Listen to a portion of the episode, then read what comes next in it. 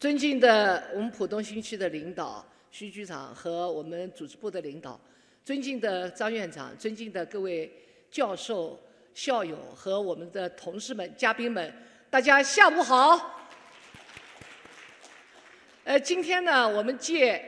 这个浦东国际人才港打造的这个大平台，来共同研究中国浦东再起航，在百年交汇之中。怎么样打造国际人才港的这个重任？所以我们叫初心如磐，独行致远，积极打造浦东国际人才港的建设。那么上午呢，我们听了专家教授的一系列的专题。呃，下午呢，我们这个专题呢，就是浦东新区啊，与我们中欧的共同来研究、来探讨，怎么在综合国力竞争力的这个当中啊。什么是最重要的？那就是人才的竞争，人才的拥有，人才的制高点。所以，人才是衡量一个国家综合国力的重要指标。国家的发展要靠人才，民族的振兴要靠人才。所以，我们也看到，在百年大变局当中啊，世界经济的大的格局的变化，地缘政治的变化，以及产业革命的到来，新科技革命的挑战。新商业模式的发展，五行经济的烘托，特别是疫情给我们带来的理念、管理模式、治理结构，特别是生活方式、生产方式发生了重大的变化。要在变局之中立于世界的强邻，要在中央的要求下，浦东敢为人先，那就离不开人力资源的集聚。离不开天下之英才的汇聚和创造，所以我们就讲呢，讨论当研究当中啊，我们就讲天降大任，浦东国际人才港要担当历史的使命、时代的定位。东方之冠，中国看上海，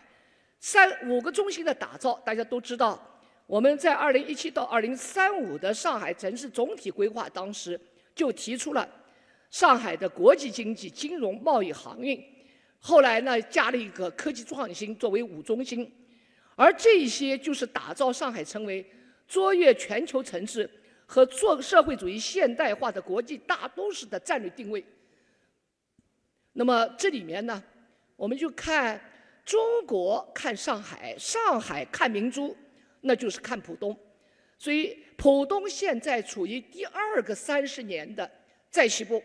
社会主义现代化的建设引领区，所以国务院专门出台了关于支持浦东新区高水平发展、打造社会主义现代化建设引领区的意见。这里就明确的定位，浦东要成为更高水平改革开放的先锋，开放全面建设社会主义现代化国家的排头兵，高质量发展要取得做显著的成效。高水平的改革开放，挺立时代潮头；高品质的生活，共建共享；高效能的治理，率出走线，走出新路的浦东。在明珠之中呢我们的浦东靠什么？靠人才。人才的发展，人才的集聚，人才的作用要靠什么？靠战略的引领，靠人才的汇聚。从国家战略来说。我们习近平总书记提出，发展是第一要务，人才是第一资源，创新是第一动力。整个人类的科技史、发展史证明了一个道理：谁拥有了一流的创新人才，谁就拥有了更强大的科学家，拥有了无与伦比的国家的综合实力。所以呢，各个国家都在抢占科技高峰和科技人才当中啊。作为一个争夺的高地，总书记也特别说到，在整个展望未来、放眼全球当中，中华民族的伟大复兴和这个百年之交之大变局当中，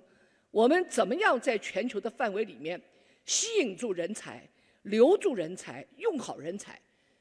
那么我们也看到，在整个发展当中，那就是要站在面向世界科技前沿、面向经济主战场、面向国家重大需求。面向人民对美好的生活的向往的变革当中，来考虑人才的集聚、人才的使用和人才的作用的充分发挥。所以这里面呢，我们也特别看到总书记对加快建设世界重要的人才中心和创新高地，对二零三五的要基本实现社会主义现代化提供的人才支撑，到二零五零年全面建成社会主义现代化强国打下这个坚实的基础。对于上海战略来说，李强书记一直强调，人才是上海这座城市最重要的资源和面向未来发展的原动力。所以，只有站在全球的视野上来考虑谋划高水平人才的这个这个高地的建设，才能够更好的聚天下英才而用之，为上海担当国家的战略使命能够有坚强的支撑。所以。寻觅人才、用好人才、发现人才、使用人才、举荐人才，这是重要的工作。上海的发展从来都是靠人才，有怎样的人才，城市就有怎样的竞争力，也就有什么样的未来。所以要让上海成为天下英才最向往的地方，这样才能彰显国际化的导向，打造世界级的平台。实现更开放的人才的政策和形成那人才集聚的高地。浦东的战略，那就是作为引领区来说，结合五个中心的打造，特别是浦东新区的整个的后三十年的发展的战略态势，以及自贸区和临港新片区的发展战略，更突出了以为国养才的使命，以服务人才为宗旨。以人才建设为核心的人才服务综合体和人才人力资源的配速枢纽，就刚才那个片头上讲的啊，这就是两个重要平台。所以，跬步千里，浦东国际人才港建设它具有哪些基础？一个是在百年未变之大变局当中，风云聚会，变在何处？前所未有，迭新迭旧身心。因为世界的整个经济的中心发生的自西向东的移动，新一轮的科技革命和产业革命发生了前所未有的增速，啊，新型的市场经济和发展中国家的国际影响力发生了重大的变化，全球治理的话语权，大家也看到，特别是全球治理体系中，中国的声音，中国的方案。“一带一路”和国家现代化的治理体系已经影响着全球世界文明多样性的彰显，世界各国开放包容、多元互鉴成为了主基调。第二个呢是道向何方，和平发展大势所趋。总书记提出的一带一路战略，人类命运的共同体，也就是说，从原来的少数的以个别的西方国家为主体的这么一个发展格局。形成了一个多极的，以及战略联盟的网络式的全球推进的这么一个世界力量结构发生了深刻的变化。无论是从经济、科技、军事等方面，不再是原来美国独大、欧洲其上，而中国、亚太已经成为世界的第二大经济体。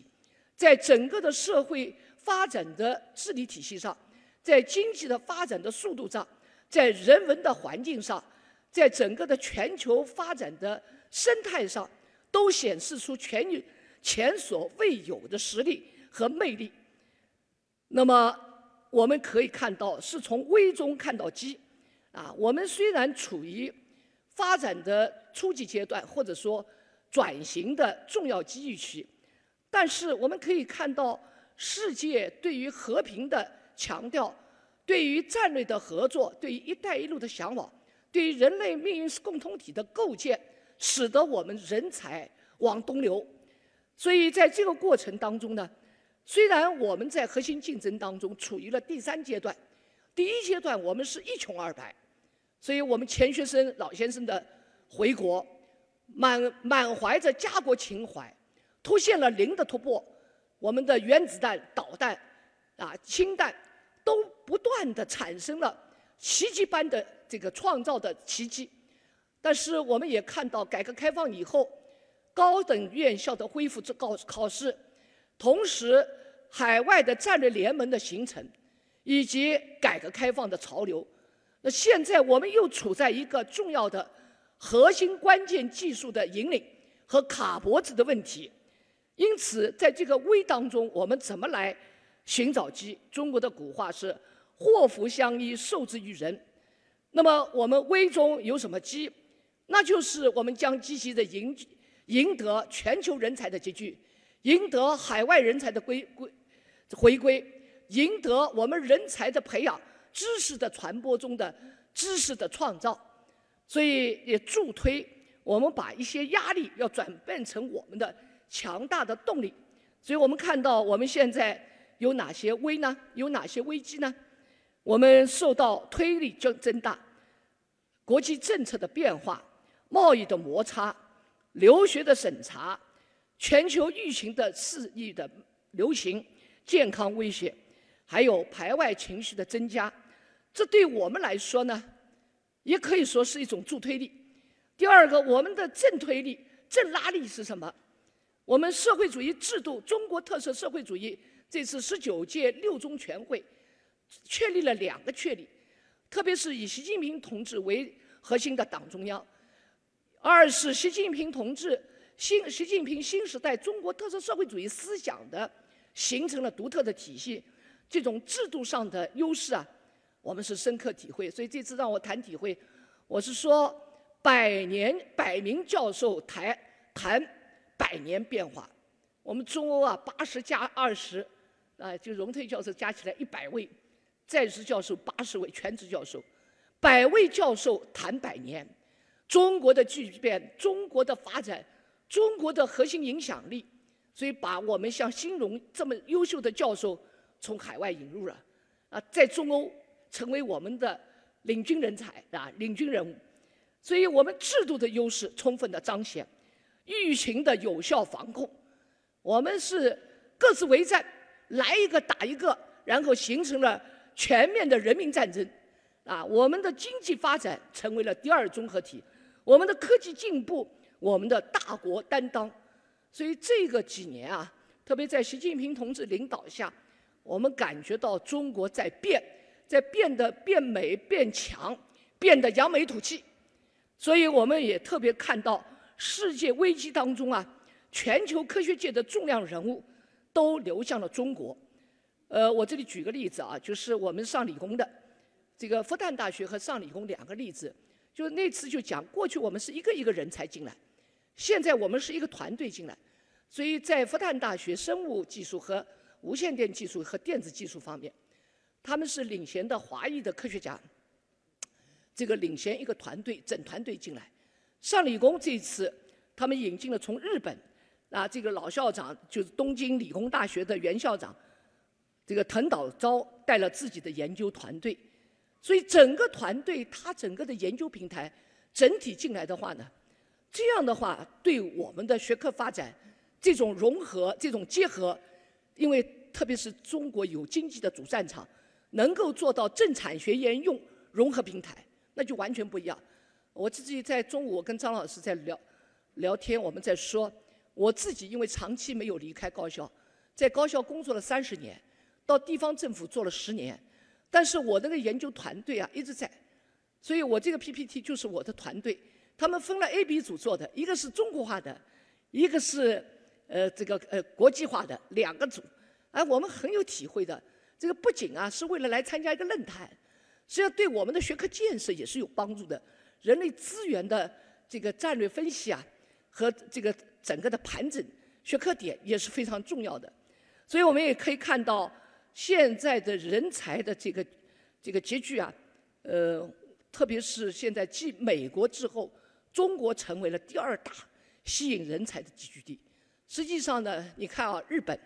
过去日本、韩国、呃以色列啊，还有欧洲都是非常厉害的。但是中国地大物博，人才济济，学科产业的门类相当齐全，所以在整个的大能源、大双碳、呃国际化、国内的双循环当中，这个舞台是非常巨大的，产业的平台非常大，所以集聚着更多的吸引人才的平台。那么中国科学家、科学家们在中国，现在深深地感受到空间巨大，研究经费充足，而且呢，这个也看到现在中国的研究人员已经达到两万两两百一十万，位于从数量上我们是达到了世界之最，当然是从能级上说啊，那那还是有一定差距的，和美国、欧洲比啊，我们还是有距离的。所以，我们的整个的从科学家这个论文来说，在高背影的科学家当中，我国国内的人数上榜的也是居世界第二，七百七十人次。我们中欧在高校商学院当中名列前茅啊。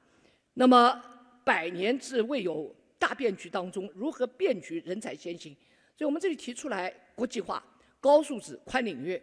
就是这个。全球的人力资源，所以昨天李强书记跟我们开会的时候说到，我们现在这个不断的对吧？这个海外的人才在上海的将近要四五十万，那，其中呢作为高层次人才的啊二十八万左右，还有二十二万呢在工作的，啊，所以从这个角度来看，上海在全国从原来的极具国际人才的第二梯队。走到了第一梯队，因为原来北京、深圳啊，力度还是比较大的。那最近上海连续八年被评为全世界最吸引高端人才的城市，不是之一啊，就连续八年是第一啊，这是一个。所以国际化，第二就是高素质。我们现在一般的大家都说可以欢迎来工作，但是要拿到我们徐局长这里的支持政策的话，那需要高水平的啊。我们就六个方面嘛，那硬核，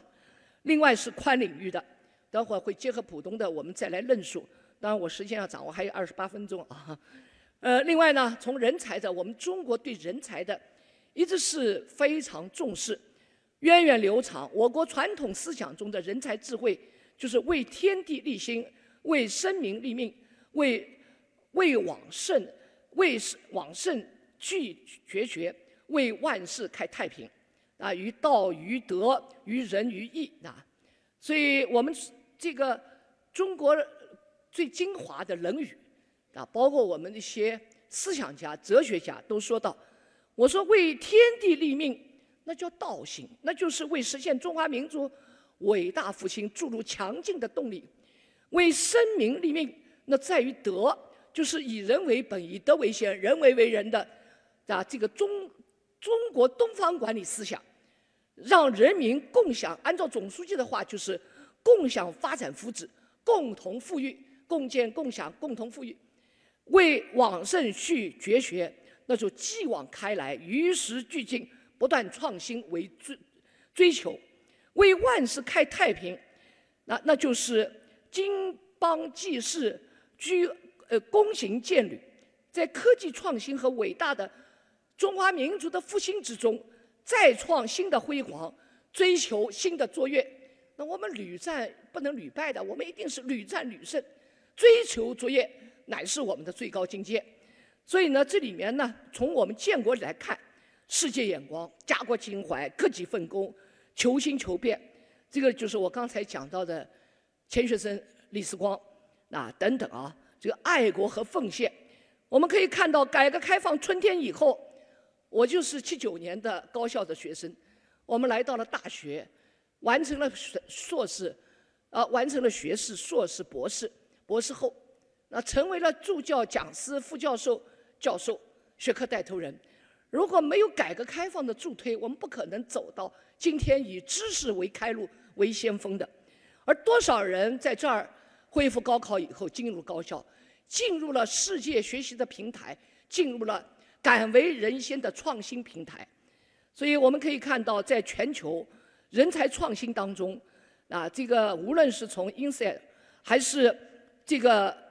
波兰图波图兰的那个研究报告，他们都看到以美国和欧洲极具人才作为排行榜的之前，中国已经到二零二一年走到全国的第三十七位，同时呢，也看到在整个核心竞争当中，我们的城市。越来越增加，即不仅是 GDP，而且是人才的排名。所以我刚才也说到，上海连续八年在外籍人才眼中是最具有吸引力的中国城市排名为全国第一。那么我们在这个过程当中呢，要特别借鉴美国和欧洲的啊一些啊，还有包括亚洲四小龙的一些人才的政策来研究、来分析、来比较、来借鉴。这个时间关系我就不说了。一个呢，还是要大力的实施创新人才的引进计划。长期以来，世界各国相继出出台了居留的优待啊、科研的支持、提高待遇水平、给予特殊的优惠政策。扩大招收留学生，并留用优秀的留学生，通过提供留学生的名额、奖学金、延长实习期的办法吸引优秀人才，而且呢，设立国家猎头机构，主动招聘人才，啊，调整移民政策，促进人才的流动。所以，特别是欢迎人才移民当中啊，签证、绿卡、入籍制度成为引进、选拔、评。评估人才的整套的一个筛选机制和招募的机制，建立多元化的人才评价体系，构建有利于科技成果转让的激励机制，并且鼓励他啊呃各种各种保障政策啊和终身学习和继续学习的保障。因此，我们讲他山之石可可得借鉴啊，广求俊用人是主动人才招募和调整移民政策。宾至如归，创把创新人才的引进政策落到实处，因势利导，人才评价制度体系和激励计划做到精准的引进，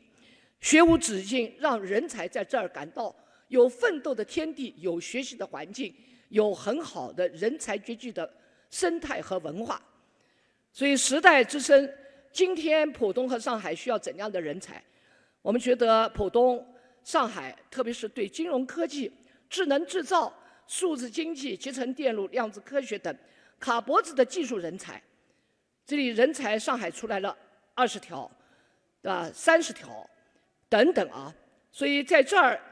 连续举办了世界顶级科学家论坛，并且同步在浦东启动了世界顶级科学家的社区，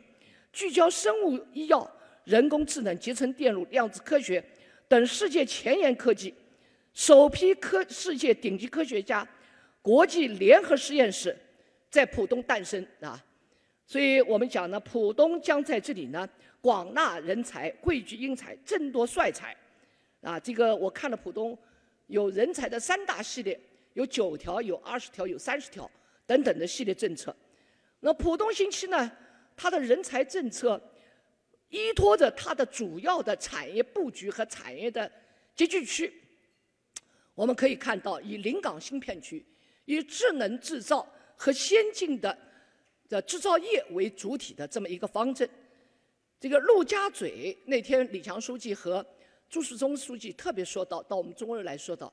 国际金融人才、贸易人才的集聚，啊，是浦东在陆家嘴当中四十万大军当中啊头部人才的培养，希望我们能够加快步伐。中欧虽然也是很抓紧，但我们仅仅培养了一千个，和四十万相比啊，还有距离，所以我们要加快步骤。第二个、第三个在张江，张江实际上现在很厉害，国家科技园，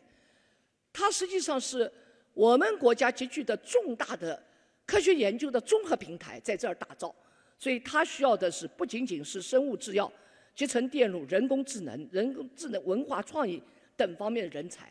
所以上午的那个诺华也讲了，啊，集聚了几百所啊这个有实力的研发企业的大平台，有国家的综合实验室的大平台，外高桥自贸区的整个的一个运营，啊，这个以及国际贸易、仓储物流、高端制造、现代服务业的人才，精巧打造世界一流的智能制造城，所以这里的智能制造、人工制造。人工智能以及五 G 技术等高端技术、生物制药已经形成了它的产业链和产业集群，所以这些啊，我们在浦东新区看到这些企业的腾飞、企业的经济效益、企业的国际化战略，同它的人才的引入、人才的联动、人才的创新成果是密不可分的。那么下面这里呢，因为都是讲到每一个人才的。结句的一些内涵我就不说了。那么重点的领域呢，人才是全球竞争的焦点。比如说，数字化的颠覆全球的生态，金融生态，金融数字化的人才紧缺。这个里面的关键是上海市有一个重点领域，就金融领域的“十四五”紧缺人才。这里面特别谈到移动支付人才，现在是作为是两星级的，就是次重要，但是也是很重要。这里面涉及到我们一些基础的啊基础的数学、金融工程的人才，也是非常紧缺的。第二呢，我们在大数据的挖掘、应用金应用金融人才，准确程度高达三星级。所以现在这个最高等级，所以现在很多金融政策的推出要和全球的纽约、东京、东京，呃，这个巴黎啊等等一些世界的高端的金融金融城和金融的头部的地区能够抗衡的话呢，我们浦东陆家嘴的金融人才的能级要全面提升，那么才能够把全球的啊金融总部或者说金融总部的。亚太的分支区机构坐落在我们的浦东，而且呢，它的业务量贯通在全国，呃，全世界。因为这个来说呢，目前来说，在政策上看，我们同香港区域比呢，还是有差距的。因为特别是政策落实到位啊，这个给我们的浦东新区的政策，金融政策上，我们觉得的确还需要以更大的优惠、更大的支持、更大的力度。但是呢，需要有人才来制定它的运、它的运行的操作的啊管理的这么一个推动力和人们的风控的管理啊。那么同时呢，中国的人工智能领域高端的人口人才奇缺，所以现在是中国、美国、欧洲、英国、德国纷纷制定了从战略布局上人工智能。所以中国的科学家从全球来看。我们还是不错的，但是呢，在这些重点的核心的领域，我们应该说看到竞争还是非常强烈的。那么我们现在的工程的技术的，呃，科学的数学和数学领域的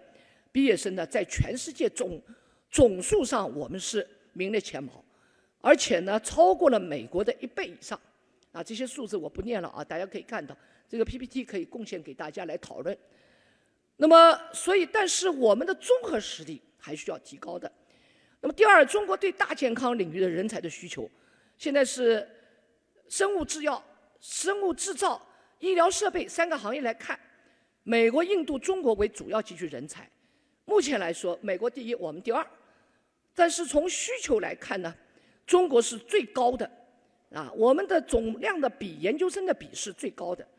呃，但博士生和领军的。科学家，我们还是比美国要次于第二啊，所以大家可以看到这三个领域对于人才的需要的分布情况。那么中国的数字经济第三，我们可以看看，主要是枢纽就是在浦在上海在浦东。这个从流入流出来看，中国浦东亚太地区和北美是主要的输出的。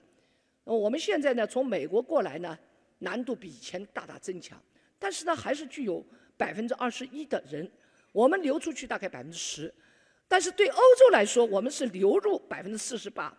流出百分之十一。但相对来说，欧洲啊还是受到比较大的挑战，它的情况比我们要难得多，对吧？因为它特别是欧盟体的这个问题啊等等。那么从浦东的国际人才港建设的情况来看，它有哪些优势？一个举国体制、国家战略、总书记全力支持、鼎力的引领啊。第二个呢，政策优势，国家的政策、上海的政策、浦东的政策。第三个区位优势，浦东是东方明珠，是长三角的龙头，是世界看中国、中国看浦东的先行先试的引领区。啊，产业优势，浦东经过三十年，已经具备了上海的三分之一强产业的集聚地，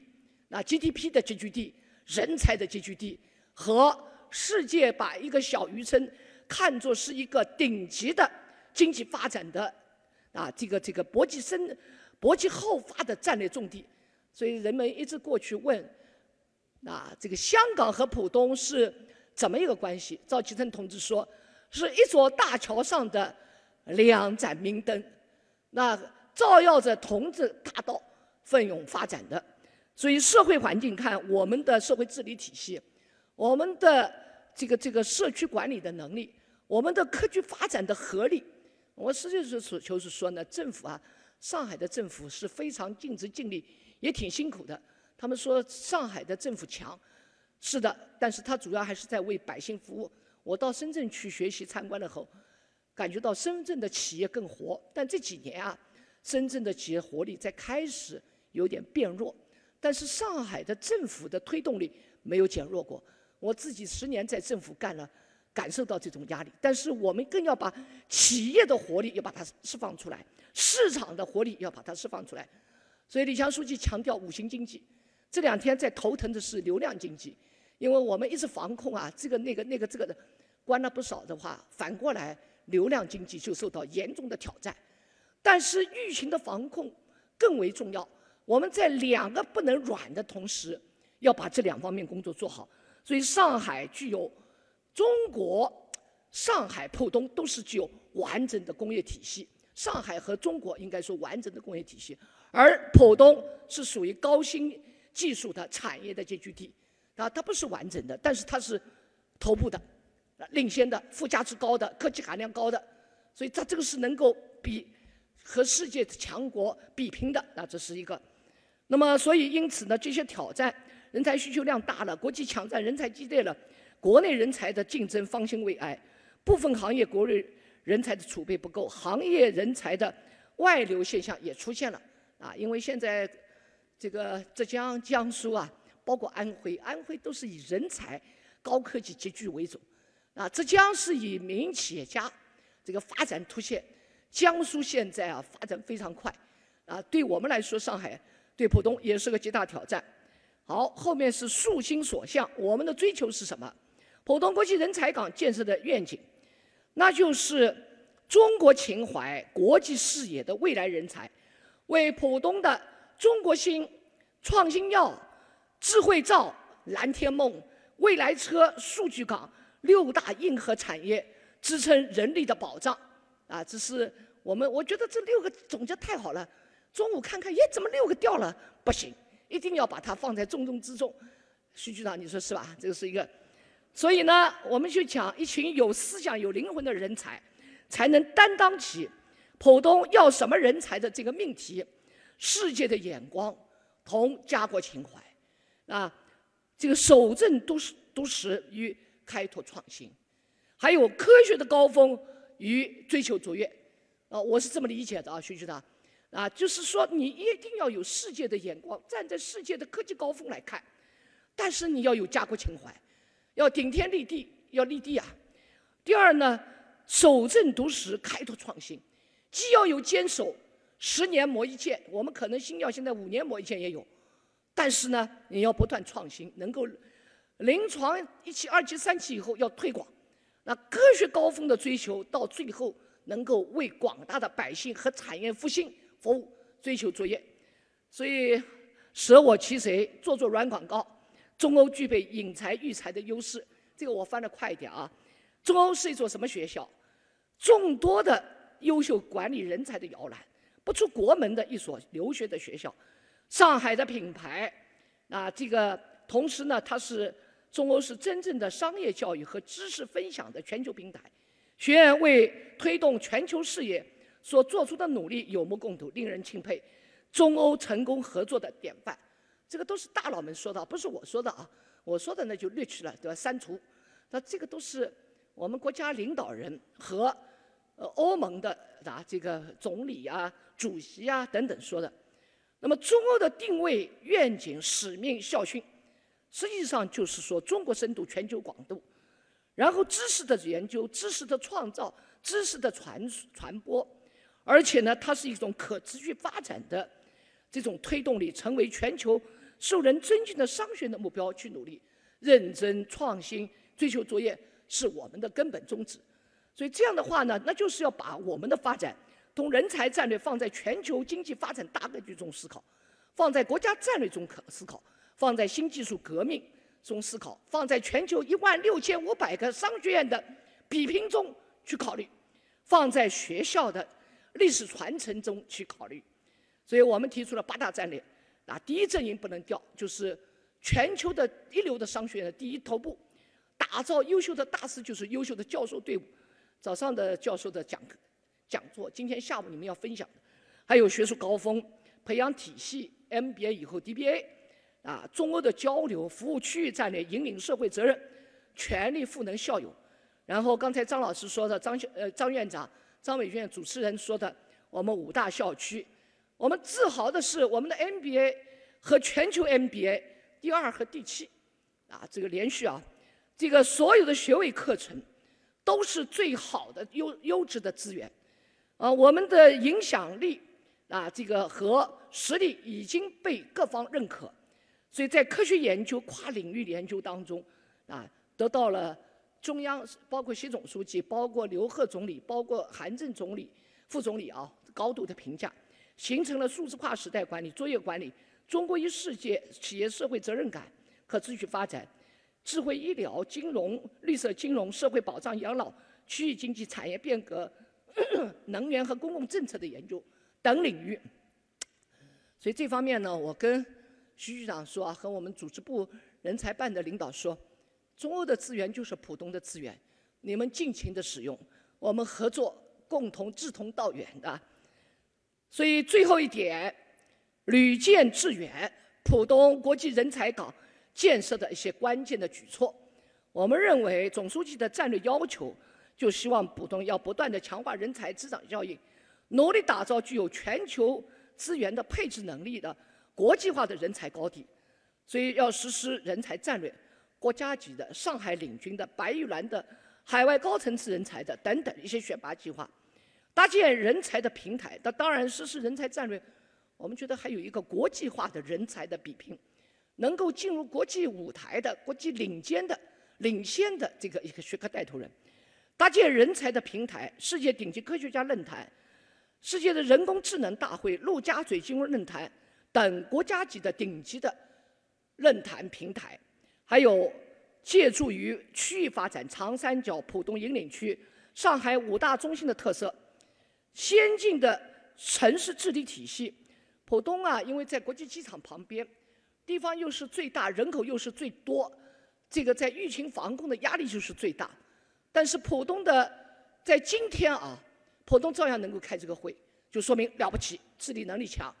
迪士尼两天就释放了，了不起，中国案例啊！所以我觉得城市的安全、稳定的环境，都是我们非常好的人文生态、人文环境。所以我们提出来四个方面：强基固本，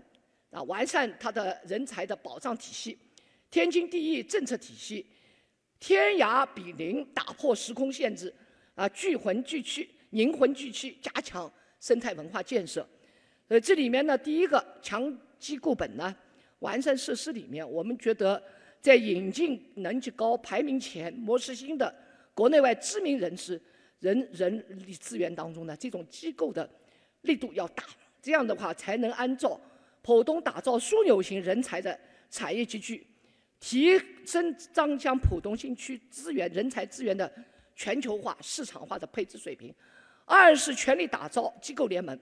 人才论坛的多样化，就是引才育才品牌。所以这里面特别是谈到啊，这个顶尖科学家的平台，通过他们来集聚一些科技团队、领先团队。和产学研的辐射团队，那这个是包括我们可以通过各个专题的课这个这个课题研究，实际上就打造以科学家领先的这个团队的引入啊。第三个呢，就是加强与港澳各类创新创业服务机构的合作啊，成为这个企业科技企业的孵化联盟啊，通过海外人才的离岸创新创业的基地。长三角资本市场服务基地和人才公益的服务平台紧密协作，为人才在创新创业的全周期赋能和生活配套上能够积极的服务和打造。那么第二个呢是政策体系的研究，这里面呢我们根据国际人才港的平台，实现人才政策的国际化、系统化、品牌化、透明化。所以浦东现在有三个系列的政策，我们更要能够精准的在对这些人才的引入方面。呃，甚至可以有一丝一议，是吧？因为我在区里是一加九政策，除了以外，搞一事一议，大平台和小平台的结合。第二个是发挥浦东制度创新改革优势，优化引才育才的环境。啊，这个我这个还是强调，就市场的配置和功能平台的配置，公共服务平台、金融科技的服务企业、市场风投机构和科技银行等建立人才服务的联动机制。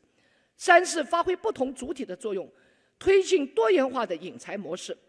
以大项目、大设施、大企业研发平台、大区域的这个这个功能性开发的板块。和大产业来集聚和吸引人才，以大事业集聚大人才。那么第三个，打破时空空间限制，呃，限制就是天涯比邻，就是要还是要建立人才大数据的平台，构建智能化人才公共服务体系。要把全球的人才尽尽收眼底，啊，用数字化来看到人力资源配比的流向。那么精准的给我们招，不是招商，而是招人才，搭建新的平台；二是积极推进大数据、云计算和人工智能新一代信息技术在人才服务上应用。因为 浦东啊，在一网通管、一网通办以及城市综合运营管理非常好，但这个都是服务老百姓和城市运行水平提高。现在就在收招录人才方面，能不能考虑运用这个一站式的服务体系和人才招收？招募的体系、智能化的匹配、创新企业的全周期需要、人性化的提升企业和人才办事的体验。我自己在地区工作的时候有一个体会：那些重要的头部企业，我们形成一个重点的跟踪机制，而且呢，通过它的平台的企业，它可以发挥平台经济的作用，它来招募人才。那我呢是跟踪最主要的头部的，比如说成长性强的。呃，是这个税收高的，还有的科技成分强的，做一个 SWOT 分析，做一个整个的布局分析，然后这个，因为我们还中国还离不开领导嘛，领导和你们的职能部门要跟踪，和市场的主体要跟踪，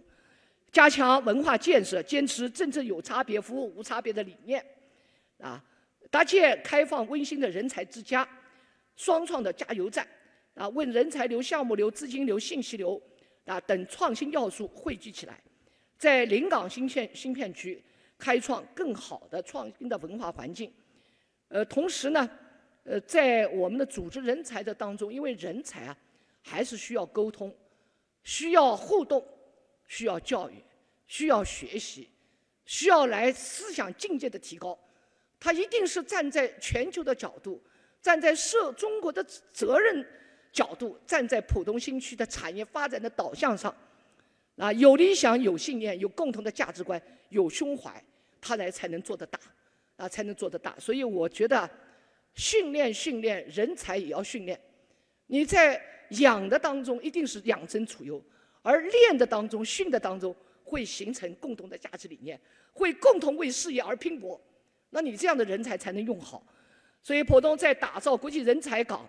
不仅是浦东新区为人才聚宝地，而且能够成为中国之先、上海之先。不仅仅是为上海浦东发展贡献智慧，而且是更多的塑造人才、输出人才，帮助中国上海浦东更好地走向世界，迈向更广阔的舞台，展示上海和浦东综合发展的实力、文化的软实力，建设具有核心竞争力的国际人才港。全面打赢人才争夺战，为浦东和上海的高质量发展提供重要的人才支撑和保障。以上就是我们中欧和工程技术大学 HR 研究团队的智慧和贡献。谢谢大家。